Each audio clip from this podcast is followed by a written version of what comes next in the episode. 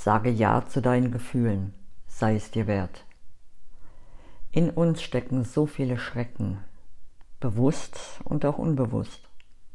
So viele Ängste, die durch schreckliche Erlebnisse entstanden sind.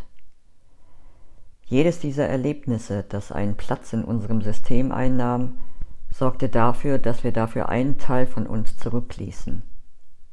In diesem Leben oder in früheren. Gerade Kriege zwischen zwei Ländern oder zwischen zwei Menschen sorgen für diese Art Kollateralschaden. Meist sind es Gefühle, die wir abspalten, um den Schmerz nicht mehr spüren zu müssen. Das Ding ist, wir können nicht nur den Schmerz abspalten, nur die Gefühle im Gesamtpaket.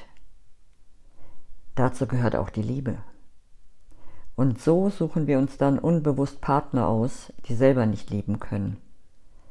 In uns aber bleibt die tiefe Sehnsucht nach Liebe und geliebt werden.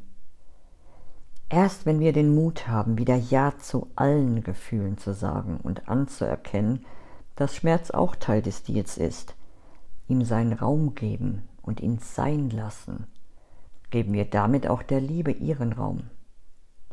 Liebe ist nicht gleich Schmerz. Beides sind nur zwei der Facetten unserer Gefühlswelt. Andere Facetten sind unter anderem Freude, Mut, innerer Frieden. Mögest du wieder Ja sagen zu all deinen Gefühlen und ihnen den Raum und die Anerkennung geben, die sie brauchen. Das wünsche ich dir.